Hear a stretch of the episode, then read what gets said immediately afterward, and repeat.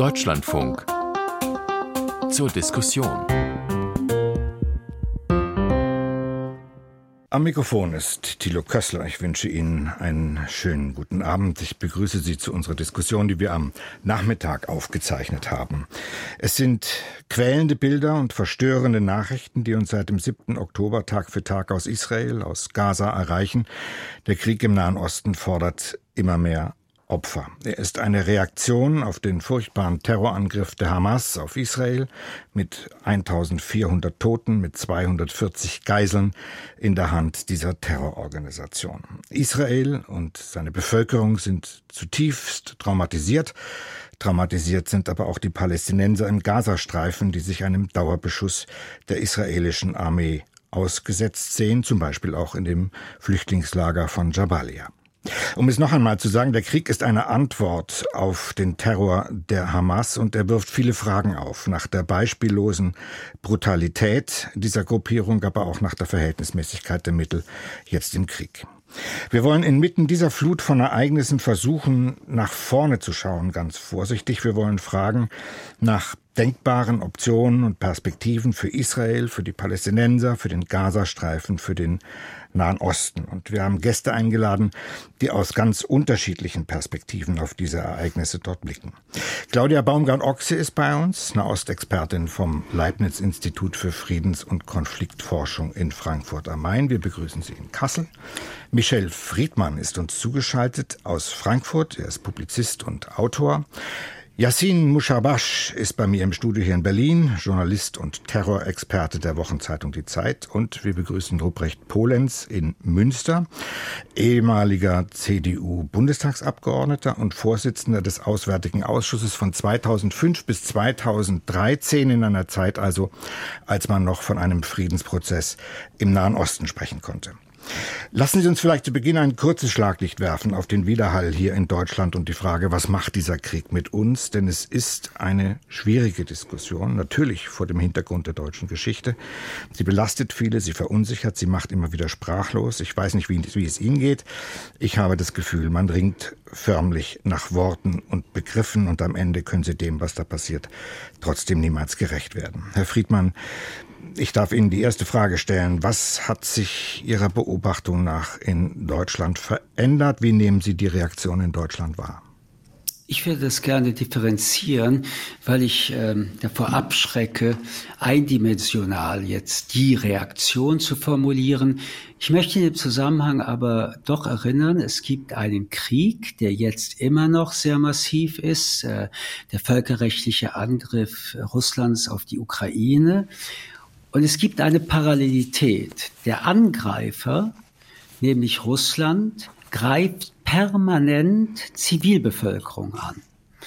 Und dasselbe erleben wir äh, jetzt in dem äh, Krieg, wo völkerrechtswidrig die Hamas, die behauptet, sie sei die Regierung, also politisch legitimiert, die Palästinenser zu vertreten, sich an Zivilisten herangemacht haben und nicht nur getötet haben, was schon das Schlimmste ist, sondern die Art des Tötens barbarisch war und verroht war. Und jetzt kommt der entscheidende Punkt, ganz stolz ähm, Köpfe, die abgetrennt waren, Kinder und Babys in die Netze gestellt haben, um sich und andere zu beweisen, was für entschiedene Kämpfer sie sind. Ich will hinzufügen, nur um die Sachlage noch ein bisschen zu präzisieren, die Hamas schießt nach wie vor, also der Angreifer, jeden Tag hunderte Raketen auf das Territorium des Staates Israel. Was ich, macht das jetzt mit uns in Deutschland? Ja, was macht das mit uns? Das war meine ähm, Frage an Sie. Die einen die einen radikalisieren sich hier in Deutschland immer mehr, indem sie die Gewalt dieser mörderischen Terroristen und ihrer Selbstverherrlichung unterstützen. Dann gibt es diejenigen, die den Judenhass aus dieser äh, Situation nach oben treiben. Das sind teilweise auch äh, Migrations- äh, Menschen, die ähm, zum Beispiel schon vor drei, vier Jahren skandiert hat, haben tötet, äh, Israel tötet die Juden und plötzlich waren die Juden wieder da. Man muss immer betonen, Israel ist ein Staat und Jude seien eine Religionsgemeinschaft und sie mobilisieren auch rechtsextreme Deutschdeutsche, die wiederum ähm, diese antijüdische, diesen Judenhass, äh, weil sie merken, dass sie in einem Raum sind, wo die Stimmung da ist, äh, weiter markieren. Das Schlimmste von all diesen Markierungen war, dass es Davidsterne an Häusern gab, wo Juden tatsächlich gelebt haben. Und das erinnert eindeutig an 32, 33 in Berlin. Fragen? Ich wollte die Runde, ich wollte die Runde ein bisschen öffnen. Ach so, ich will nur eins noch, ja. ich will nur noch eins sagen. Die Gruppe, die ich am wenigsten erwartet hätte, ist wie immer die Mitte der Gesellschaft, die ja, die Israelis dürfen sich verteidigen, sagen, aber mit jedem Tag wird das Ja kleiner, aber das Aber wächst ins Unendliche aber sie dürfen sich verteidigen. Und wann sie aufhören, entscheidet immer der Angegriffene. Herr Friedmann, danke für, für dieses Statement zunächst mal. Ich bitte um Entschuldigung, dass es ein bisschen länger war, aber ich wollte es differenziert machen. Sie verstehen meinen besorgten Blick auf die Uhr. Auf der einen Seite Antisemitismus, Judenhass, wie Sie sagen. Auf der anderen Seite, Herr Muschabasch, haben Sie das Gefühl, dass hier auch das Misstrauen gegenüber der muslimischen Community wächst? Ja, aber das werde ich nicht als erstes sagen, sondern ich finde das, ich muss das auch sagen, ähm, ich finde es zum Speien, wenn ähm, dieser Konflikt in Deutschland zur Folge hat, dass in Deutschland oder in Europa Menschen die Hamas auf offener Straße verteidigen. Es ist absolut nicht hinnehmbar. Es ist erschütternd, dass das passiert. Herr Friedmann, was Sie sagten über Davidsterne an den Wohnhäusern deutscher Juden, äh, das, das ist abscheulich. Ähm, und es tut mir im Herzen weh, dass das eine Folge dieses Konfliktes ist. Das sind Dinge, die eigentlich nichts miteinander zu tun haben müssten. Im Gegenteil, ich bin der Ansicht, dass jeder friedliebende Palästinenser absolut in der Lage sein sollte, am Freitag jede Synagoge in Berlin zu beschützen, ohne das irgendwie komisch zu finden. Das sollte eine natürliche Sache sein. Gleichzeitig ist die Polarisierung natürlich spürbar und sie ist es eben auch auf beiden Seiten. Ähm, äh, wir haben Morde schon gesehen ähm, an palästinensischstämmigen Menschen, einfach nur weil sie Palästinenser sind im Moment. Äh, in den USA zum Beispiel. In den USA. Ein nicht, kleiner Junge, nicht hier, nee, nicht hier in ja. Deutschland, genau. Ich stelle fest, dass sehr viele Teilnehmer an öffentlichen Debatten, an Debatten auf Twitter und sonst wo, das Gefühl haben mittlerweile, es ist sehr gefährlich geworden, sich irgendwie zu äußern. Das ist alles nicht gut für das gesellschaftliche Klima. Ich glaube weiter daran, dass es möglich ist, ein vernünftiges Gespräch zu führen. Aber die Stimmung ist wirklich sehr, sehr angeheizt. Macht Sie, Herr Polenz, äh, diese Polarisierung, von der ähm, Herr Friedmann und jetzt auch Herr Moschabasch gesprochen haben, macht Sie die besorgt?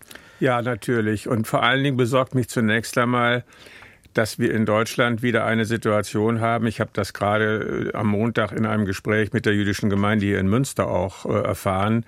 Die Wahrnehmung ist doch, wir sind jetzt hier auch nicht mehr so richtig sicher. Wir müssen uns fast unsichtbar machen, äh, damit man uns nichts tut. Und äh, wenn man das vor dem Hintergrund der deutschen Geschichte hört, dann ist das absolut entsetzlich.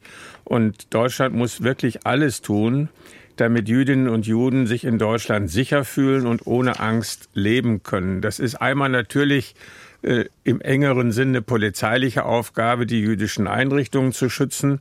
Aber es geht auch um gesellschaftliche Solidarität, äh, den Jüdinnen und Juden in Deutschland, so gut man das kann und wann immer es geht, äh, gegenüber zum Ausdruck zu bringen, dass sie nicht alleine gelassen sind in ihren Sorgen. Jetzt natürlich auch um den Krieg, der im Nahen Osten, im Gazastreifen tobt.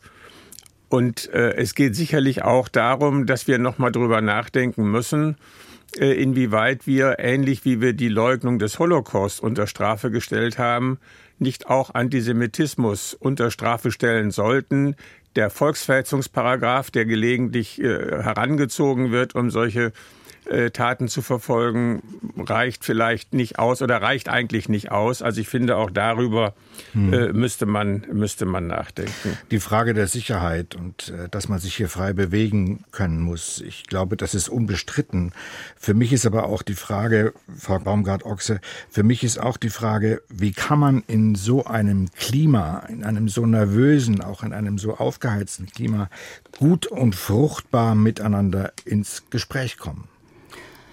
Ja, wir sind natürlich hier im Grunde auch nicht wirklich in der Position, um Ratschläge zu geben, zumindest für die Menschen, die direkt betroffen sind, also in der Re Region. Ich glaube, da ist im Moment so viel Wut, so viel Verzweiflung, Trauer, so viel Emotion im Spiel, dass, dass es, glaube ich, zu früh ist, da zu sagen, ihr müsst euch jetzt aber hm. verständigen. Ich glaube, das ist ein bisschen früh. Aber ähm, ich glaube, wir tun ja heute Abend schon das Richtige, indem wir einfach sozusagen einen Schritt zurücktreten, indem wir sprechen, indem wir differenziert sprechen, ähm, indem wir die, die Kontexte nochmal in den Blick nehmen, äh, einander zuhören, Respekt zeigen. Also ich glaube, das ist sozusagen das, was wir hier tun können.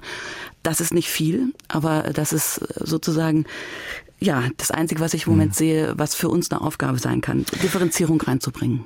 Wenn wir hier ganz vorsichtig versuchen wollen, Voraussetzungen, Bedingungen, Faktoren abzuwägen, die dazu führen könnten, dass man aus dieser Gewalt, die wir da im Nahen Osten sehen, herauszufinden, dann steht das natürlich komplett unter dem Vorbehalt der Kriegsereignisse. Israel hat zwei Ziele nämlich einmal die Strukturen der Hamas zu zerschlagen und die Geiseln zu befreien.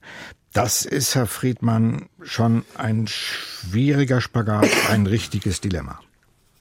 Es ist ein wirklich äh, fast unmöglich zu lösen. Das, und das, Sie haben es ja Dilemma genannt.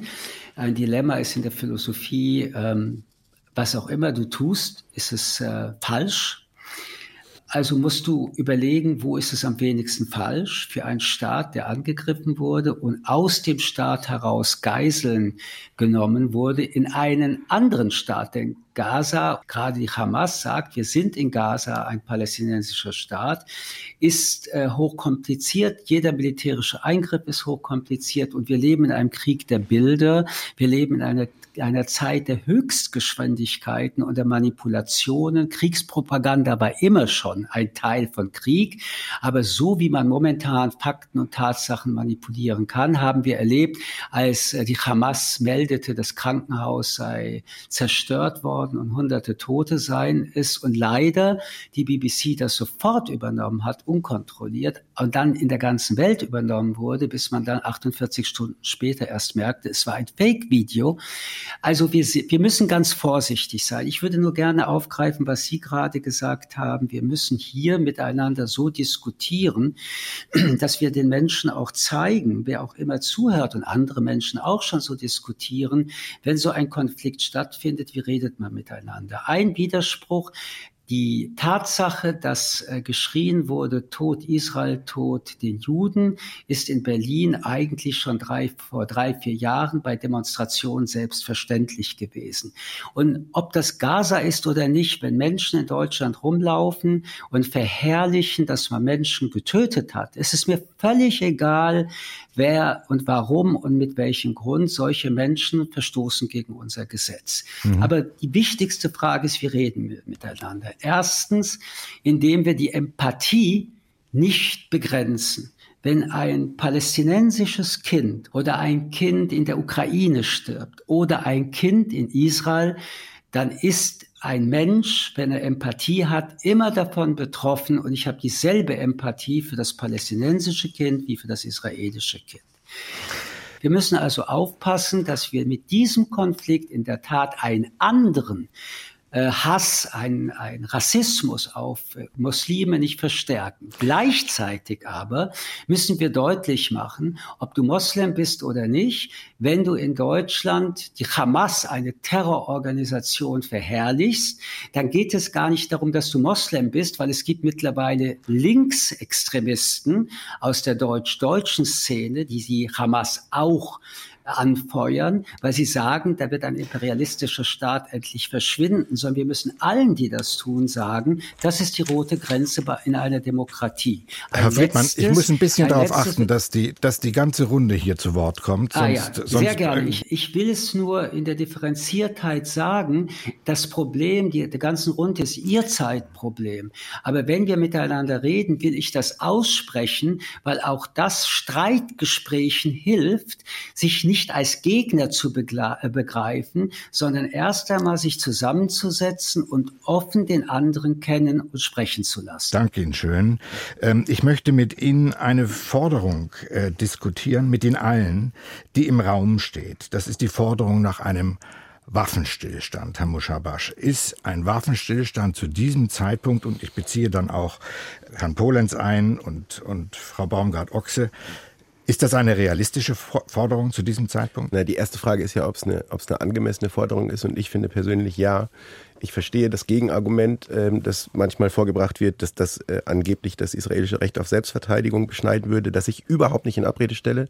Israel hat das Recht und die Pflicht, seine Bevölkerung gegen die Hamas zu verteidigen und gegen die Hamas vorzugehen. Ich glaube aber, dass die Art der Kriegsführung, die Israel, äh, Israels Armeeführung und Regierung im Moment gewählt haben, nicht richtig ist. Ich glaube, dass sie zu viele zivile Opfer entkaufen und ich glaube, dass es dringend geboten ist, mindestens eine Waffenpause herzustellen, damit humanitäre Abhilfe geleistet werden kann. Äh, was wir dort im Moment erleben, finde ich kaum erträglich und deshalb bin ich dafür. Pause oder Pausen, Frau Baumgart-Ochse?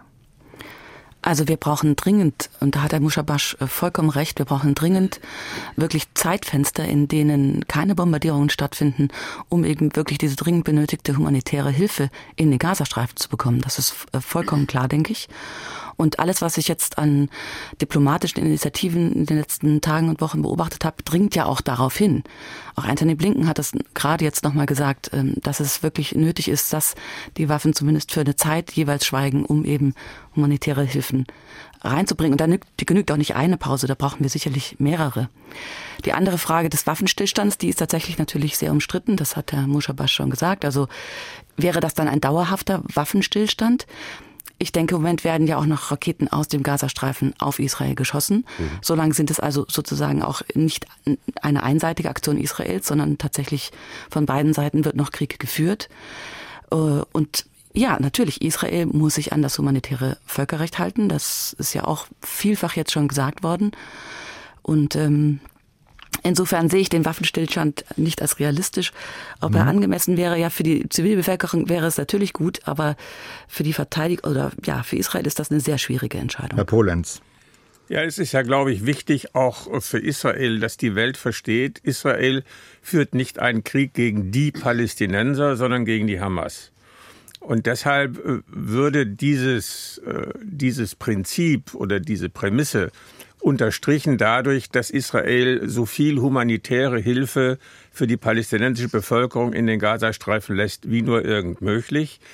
Auf welchem Weg auch immer das geschehen kann, in jedem Fall wird man jedenfalls für diese Konvois äh, eine bestimmte Sicherheit garantieren müssen. Was den Waffenstillstand, wenn ich das noch sagen darf, richtet sich die Frage natürlich an beide Seiten. Sie haben gerade darauf hingewiesen, dass Israel immer noch mit Raketen beschossen wird.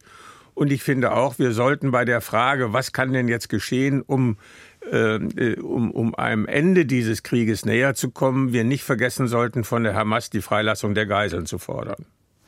Herr Friedmann, da darf ich Sie noch ansprechen, weil Sie die Frage der Geiseln schon ausführlich beantwortet haben. Aber halten Sie es für vorstellbar, dass es zu einem Gefangenenaustausch kommt? Also es sind 240 Geiseln und die Rede ist davon, dass 6000 äh, palästinensische Häftlinge entlassen werden sollen. Ist das, das eine wäre, realistische Forderung? Das wäre für Israel sogar äh, eine der besten Lösungen und auch der unkompliziertesten, denn Israel hat für einen Soldaten, der von der Hamas Jahre gefangen gehalten und gefoltert wurde, 1001 palästinensische Terroristen äh, zurückgegeben. Wir waren uns einig, das Ziel des Krieges, und zwar des Verteidigungskrises, ist, die Geiseln zu retten. Bisher gibt es dazu zu wenig Vorschläge. Einige sind Gott sei Dank befreit, aber das Ziel ist noch lange nicht erreicht. Und zweitens, ich finde, dass man über Waffenpausen reden kann und reden muss. Ich möchte nur daran erinnern, dass Israel fast eine Woche gewartet hat und immer wieder erklärt hat, wo die Zivilbevölkerung hin sollte. Es waren übrigens Hamas-Sperren, die das verhindert haben. Und dann muss man da schon konkret werden. Ägypten hätte nur die Grenze aufmachen müssen auf ihrer Seite und Hunderttausende Palästinenser hätten fliehen können, wollte Ägypten auch nicht. Interessant ist, dass die Vermittler für einen Frieden gleichzeitig die Financiers des Krieges sind, nämlich Iran und Katar. Sie sind die, die mit äh, Milliarden diese kriegerische Maschine bezahlt haben. Um zusammenzufassen, eine Waffenpause wäre nie falsch. Ein Waffenstillstand, da kann ich nur die Ukraine sagen, Die Ukraine entscheidet, wann sie ihre Verteidigungsziele erreicht hat.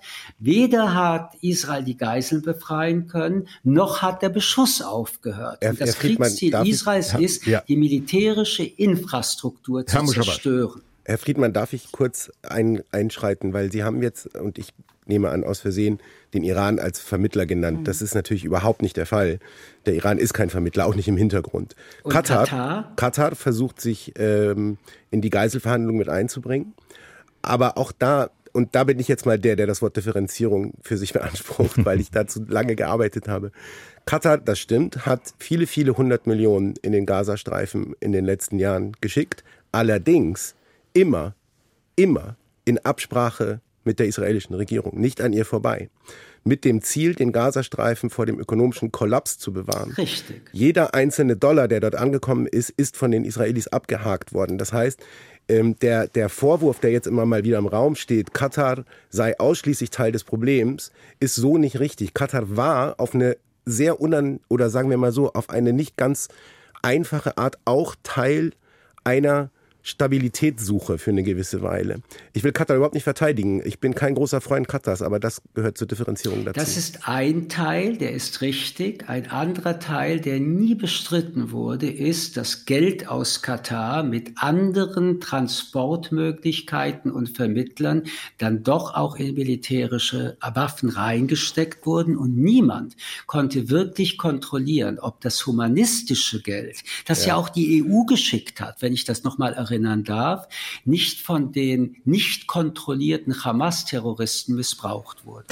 Sie hören den Deutschlandfunk zur Diskussion. Krieg im Nahen Osten, wie geht's weiter, ist unser Thema. Es diskutieren Claudia Baumgart-Ochse, Nahostexpertin vom Leibniz-Institut für Friedens- und Konfliktforschung, Yassin Mosharbash von der Zeit, Michel Friedmann, Publizist und Ruprecht Polenz, ehemaliger Bundestagsabgeordneter und Vorsitzender des Auswärtigen Ausschusses. Herr Polenz, jetzt haben wir über Katar gesprochen, wir haben ganz kurz Iran gestreift. Kann man sagen, dass den arabischen Staaten, dem, dem nachbarschaftlichen Umfeld, äh, bei einer Lösung im Gazastreifen eine große Rolle zukommt? Sie werden auf alle Fälle gebraucht werden. Und äh, es hatte ja äh, über die Abraham Accords auch Annäherungen gegeben zwischen Israel und den Emiraten und Israel und Marokko beispielsweise. Und äh, was man lesen konnte, hatte man sich auch mit Saudi-Arabien auf einen Verständigungsweg begeben. Diese Prozesse waren es ja aus meiner Sicht vor allen Dingen auch, die Hamas gerade jetzt dazu bewegt haben, äh, diesen Terrorüberfall zu machen, weil sie an diesem Friedensprozess und Ausgleichsprozess kein Interesse haben. Sie wollen ja Israel eliminieren und nicht als Staat in der Region irgendwie auch durch diplomatische Abkommen äh, stabilisiert sehen. Frau Baumgart-Ochse, ich glaube, es ist ähm, oft gesagt worden jetzt, dass dieser Krieg nicht so schnell zu Ende gehen wird. Ab wann kann miteinander gesprochen werden? Welche Voraussetzungen und Bedingungen müssen geschaffen werden, damit man in Gespräche kommt? Sei es öffentlich oder äh, clandestin? Also clandestin könnte man natürlich äh, sehr früh schon miteinander sprechen. Also das haben wir auch in der Vergangenheit gesehen. Und es ist auch eine Fehlannahme, dass auch Hamas und Israel nicht miteinander gesprochen haben. Zwar über Dritte, also nicht jetzt in der aktuellen Situation, aber vorher, vor dem 7. Oktober, gab es immer wieder Abmachungen, beispielsweise eben über den Austausch von Geiseln, aber auch über äh, eben den Zufluss von Gütern, äh, gab es Absprachen, die über Dritte getroffen wurden. Also der Kanal ist natürlich jetzt erstmal sozusagen verschlossen mhm. durch die Ereignisse. Ähm, aber ja, es ist nicht ausgeschlossen, äh, dass man diesen Kanal irgendwann vielleicht auch wieder öffnet. Aber durch die Monstrosität dieser Ereignisse am 7. Oktober ist das äh, eher wirklich sehr unwahrscheinlich geworden. Mhm. Das ist jetzt die Frage an Herrn, an Herrn Polenz. Sie haben ja den Friedensprozess damals, den Oslo-Prozess mitverfolgt als Bundestagsabgeordneter und Vorsitzender des Auswärtigen Ausschusses.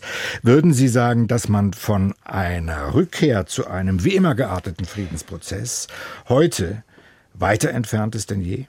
Also wir sind sicherlich ganz weit davon entfernt, äh, etwa von dem Stadium, das man mit der Roadmap erreicht hatte, wo beide Seiten einen Weg äh, zu einer Zwei-Staaten-Lösung unterschrieben hatten. Der ist dann aber nicht äh, weitergegangen worden.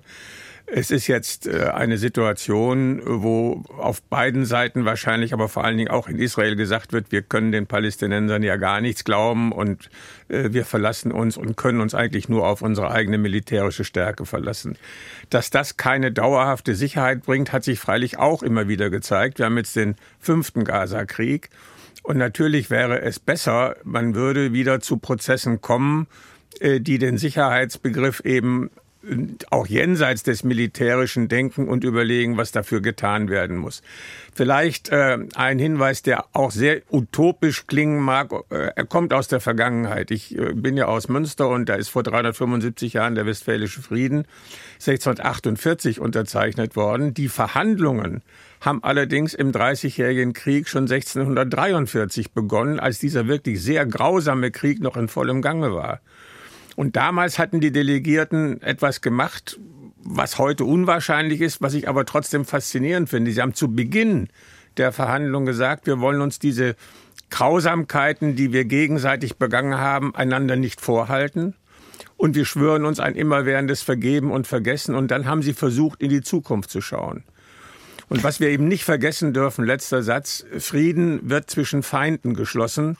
Und äh, da muss man an dem Vertrauen arbeiten, gegenseitig, dass man da Schritte in die Richtung machen kann. Das ist wahnsinnig schwer. Aber Unterschied ja. zum Westfälischen Frieden, die Partner wussten, mit wem sie mit wem sie sprechen. Das weiß man in diesem Konflikt, Herr Mushabash, jetzt überhaupt nicht. Mit wem auf der palästinensischen Seite sollte man denn reden? Ja, ich teile ganz generell leider, leider den Optimismus im Moment überhaupt nicht. Ähm, ich stehe unter dem Eindruck einer dreiwöchigen Reise durch den oder im Nahen Osten und Gerade bevor wir angefangen haben, diese Sendung aufzuzeichnen, hat äh, Jordanien den israelischen Botschafter ausgeladen, gesagt, er braucht nicht wiederkommen und den eigenen Botschafter aus Israel abberufen. Das ist ähm, ja, ein Beispiel dafür, wie die Situation in Wahrheit ist. Ähm, Jordanien und Israel haben neben Ägypten und Israel das stabilste arabisch-israelische Verhältnis, Friedensvertrag. Das alles steht im Moment zur Disposition, so muss man das sagen. Es gibt ähm, auf keiner Seite, glaube ich, noch genug Vertrauen, um vernünftig zu reden im Moment. Und bevor wir hier anfangen, über den, den, das Ende des Krieges zu reden, also da, daraus spricht eine bestimmte Sehnsucht und die teile ich natürlich, aber der Realist, die Realität gibt es nicht her. Wir stehen im Moment in Wahrheit vor einer äh, israelischen Offensive, die wahrscheinlich Monate dauern wird, die unabsehbare Folgen auch noch haben wird, nicht nur in Gaza selbst. Wir reden jetzt immer über Gaza, als ginge es nur um Gaza und sei das losgelöst zu betrachten von anderen Dingen in der Region. Wir wissen überhaupt noch nicht, wie die Hezbollah reagieren wird. Wir wissen nicht, ob wir es in, in wenigen Tagen oder Wochen mit einem Zwei- oder Drei-Frontenkrieg aus Israels Sicht zu tun haben werden, was das für Auswirkungen haben wird auf die gesamte Region.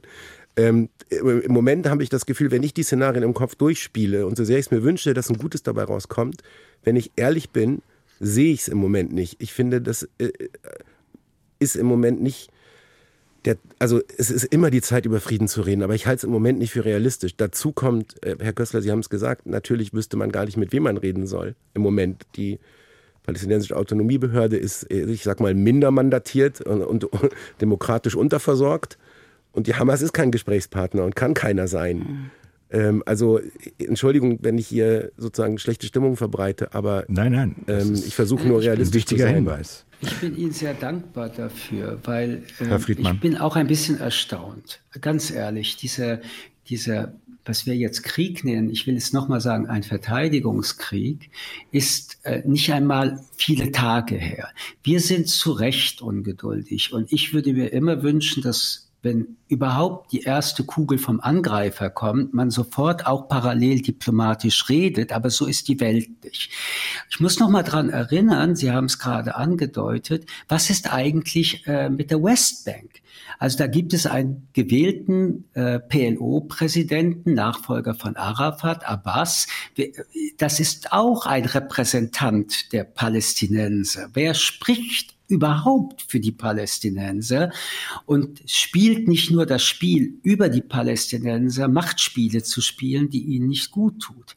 Mit Terroristen, die angreifen, das sind ja auch nicht wirklich legitimierte, da ist ja sogar der Diktator legitimierter, mit Terroristen zu verhandeln für einen Frieden erscheint mir aus heutiger Sicht hm. völlig hoffnungslos.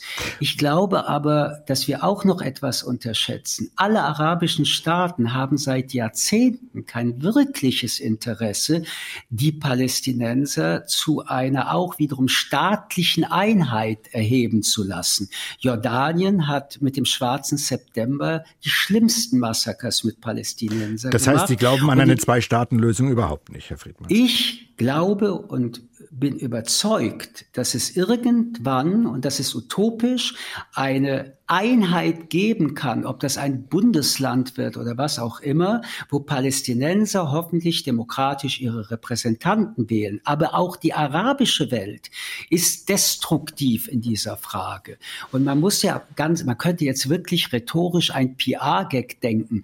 Äh, Kuwait oder Saudi-Arabien geben 10 Milliarden und bauen die schönste Stadt der Welt, um der Welt zu zeigen, ihr wollt keinen Frieden, aber wir zeigen euch, wie zivilisiert und wunderbar sogar wir dafür sorgen, dass Menschen, die so unter furchtbaren Umständen leben, jetzt wieder gut leben. Das ist aber nicht der Fall. Saudi-Arabien und Iran sind im Jemen in Stellvertreterkriegen. Äh, äh, es entwickeln sich unterschiedliche islamische Staaten. Dubai ist heute das, was ein äh, Mullah in Iran als Ungläubige im Islam nennen würde. Es ist eben komplexer als nur Israel und die Palästinenser. Trotz Trotzdem glaube ich, und das mag jetzt wirklich utopisch klingen, es wird irgendwann eine Lösung geben, weil es sie geben wird müssen, weil beide Parteien erschöpfen an den Spielen der anderen. Und paradoxerweise, wenn es je ein Gebilde geben wird, das in irgendeiner Form staatlich unabhängig wird, dann wird es Israel sein, die mit den Palästinensern das erarbeiten und garantiert nicht die arabischen Staaten. Welche Rolle, Frau Baumgart-Ochsel, können die USA spielen? Welche Rolle kann die UNO noch spielen? Wäre es sinnvoll, Druck auf die Konfliktparteien auszuüben? Also ich bin da ganz bei Herrn Mushabash. Ich bin da auch eher ähm, im Moment nicht sehr optimistisch.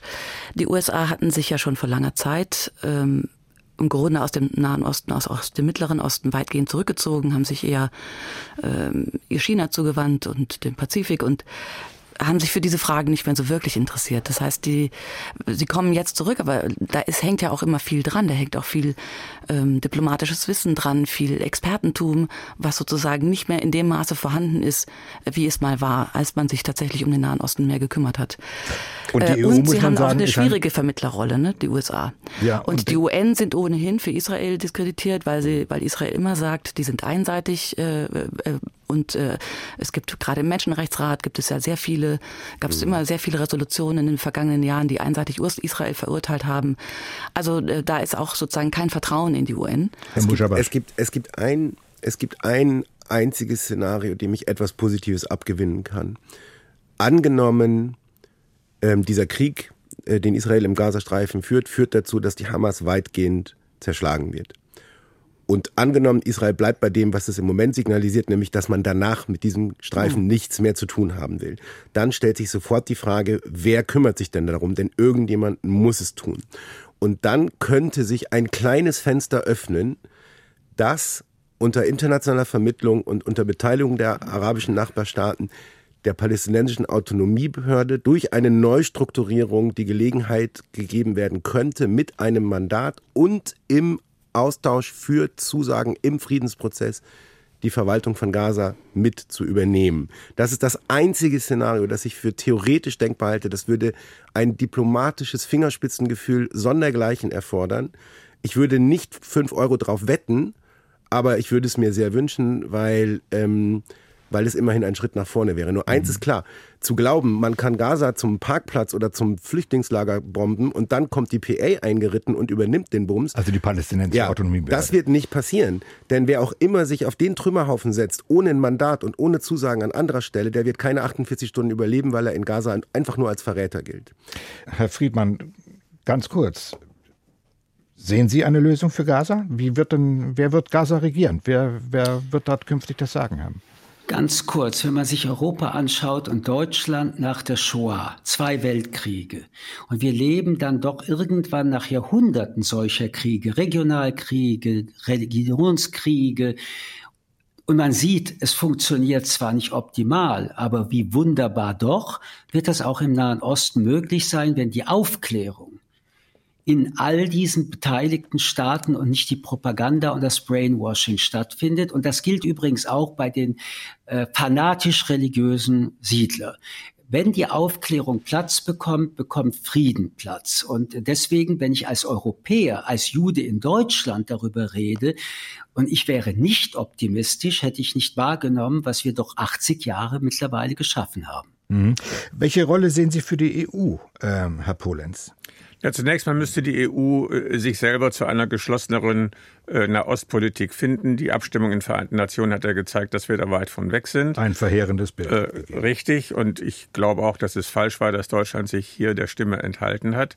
Aber das nur am Rande. Wichtig wäre, dass die EU erkennt, sie muss selber auch wieder mehr äh, in diese Region investieren, an Ideen, an Engagement aber sie ist eben bisher noch nicht zu einer gemeinsamen Position wiedergekommen. Das letzte Mal, wenn ich das richtig sehe, war es die Unterschrift unter die Roadmap, äh, wo die ganze EU dahinter stand, zusammen übrigens damals auch mit USA und Russland.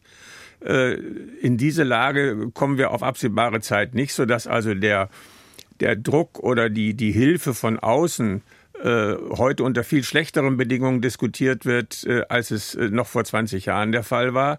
Man darf ja nicht vergessen, die Interessen etwa Chinas oder auch Russlands in der Region sind ganz andere, als wie wir das jetzt heute diskutiert haben. Letzter Satz. Natürlich muss Israel die militärischen Ziele erreichen, die Hamas eliminieren und die Geiseln befreien, hoffentlich ohne Ausweitung des Krieges im Norden oder sonst noch weiter in der Region. Aber, und das will ich dann doch sagen, das alles ist nur eine hinreichende, äh, eine notwendige Bedingung für alles, was dann danach kommen muss. Es ist keine hinreichende Bedingung für Israels Sicherheit und den Frieden und den Krieg gewinnt derjenige, der seine politischen Ziele erreicht. Und das politische Ziel Israels ist es doch, als demokratischer jüdischer Staat in Frieden mit allen Nachbarn zu leben. Der Kreis schließt sich. Herr Friedmann, ist es wirklich realistisch, die Hamas zu zerschlagen? Es ist realistisch, ihre Waffen und sonstige militärische Infrastruktur zu zerschlagen. Damit gewinnt man Zeit. Und jeder Friedensforscher, Forscherin weiß, dass alleine schon Zeit zu gewinnen und damit die Entmilitarisierung des Konfliktes für Zeit zurückzunehmen als Mittel der Politik bereits eine große Hilfe ist. Die Hamas wird sich immer weiter speisen, solange eben, wie ich sagte, Menschen von Kindheit auf indoktriniert werden, zur Gewalt geführt werden, eine Hassfigur bekommen und ein Versprechen, dass wenn sie sich sogar selbst umbringen, sie ins Paradies kommen, dann ist es nicht schwer, andere dafür umzubringen. Aber wichtig ist, äh, die Möglichkeiten abzuschließen Wichtig war mir nochmal zu erwähnen, weil es schon besprochen wurde, angesprochen wurde, es gibt die Hisbollah nebenan und die hat an die 150.000 Raketen ja. und 50.000 Söldner. Wir diskutieren immer jetzt noch über die Hamas. Ich warne davor, das andere Problem zu unterschätzen. Deswegen ist heute alles, was wir besprechen und uns wünschen, der Zustand von heute. Aber diese Auseinandersetzung, wo sich Israel verteidigt, wird noch sehr viel dynamischer leider sein, als wir es jetzt erleben. Herr Muschabasch, Sie kommen gerade aus dem Nahen Osten. Wie groß ist die Gefahr, dass sich dieser Konflikt jetzt noch ausweitet? Sie haben es vorhin von einem drei oder vier mhm. Fronten Krieg gesprochen. Wie, wie, wie konkret ich halte ist für, das? Ich halte für real und ähm, viel realer, als mir lieb wäre. Und im schlimmsten Fall passiert es bald. Und das kann sich aber auch noch, noch Wochen hinziehen, diese Unsicherheit. Und es kann dann geschehen. Das hängt davon ab, was in Teheran für Kalkulationen vorgenommen werden, die wir nicht mhm. kennen das hängt davon ab, wie sehr die Hasbollah bereit ist, ähm, sich zu exponieren und auch dann im Gegenzug sicherlich angegriffen zu werden. Das wissen wir einfach schlicht nicht. Aber ich halte das für möglich. Ich will ein Wort noch sagen zur Zerschlagung der Hamas. Ähm, ja. Also, Terrorgruppen zu bekämpfen, ist eine der schwierigsten Sachen überhaupt. Ähm, die Erfahrung zeigt, dass das nur mit militärischen Mitteln in der Regel nicht gelingt. Das gelingt nur, sie zu unterdrücken eine Zeit lang und dann wächst in der Regel irgendwas nach. Und das ist auch eine reale Gefahr im Gazastreifen. Das heißt, Beruhigung der Lage reicht nicht, weil Nein, der Terror worauf wiederkommt. Ich, worauf ich hinaus will, ist, Worauf ich hinaus will, ist, das Problem ist ja das Denken dahinter, die Ideologie dahinter. Und eine Ideologie können Sie mit Bomben nicht zerstören, nur mit einem besseren Angebot. Das heißt, wenn wir schon in dieser Situation sind, dann muss nach Ende der Kampfhandlungen sehr, sehr schnell der Bevölkerung von Gaza eine, eine Zukunft vor Augen gestellt werden, die besser ist als die Zeit vorher. Viel besser. Mit ökonomischer Bewegung, äh, äh, mit, mit Frieden, mit besserer medizinischer Versorgung. Ähm, ein Leben, das besser war als das Leben unter der Hamas. Nur dann wird dieses Gedankengut nicht sofort innerhalb von wenigen Jahren äh, die Ausformung einer neuen Organisation annehmen, die sicher nicht friedlicher sein wird. Sehen Sie das auch so, Frau Baumgart? Ja, das sehe ich ganz die Zukunft genauso. liegt in der Entwicklung? Fragezeichen. Also Entwicklung ist generell unheimlich wichtig für Frieden. Also nicht nur in diesem Konflikt, sondern in vielen anderen ist natürlich sozusagen mangelnde Ressourcen, mangelnde Lebenschancen sind eine ganz wichtige Ursache für Konflikte. Ich wollte aber auch nochmal an Herrn Mushabash anknüpfen, äh, an seinen kleinen Hoffnungsschimmer, den er eben formuliert hat. Ich würde das noch ein bisschen ausweiten. Mein Hoffnungsschimmer ist eigentlich, sind eigentlich auch diese Abraham-Abkommen und auch das Abkommen, das ja äh, sozusagen verhandelt wurde schon zwischen, zwischen Saudi-Arabien und Israel und was jetzt erstmal natürlich auf Eis liegt. Aber wenn da auch nur ein Fünkchen Hoffnung besteht, dass man das nochmal angeht, also dass es sozusagen nicht komplett tot ist, sondern wirklich nochmal wiederbelebt wird, weil da besteht ein eminentes Interesse dran, sicherheitspolitisch, ökonomisch, militärisch äh, ist da ein großes Interesse, vor allen Dingen natürlich in der Gegnerschaft zum Iran.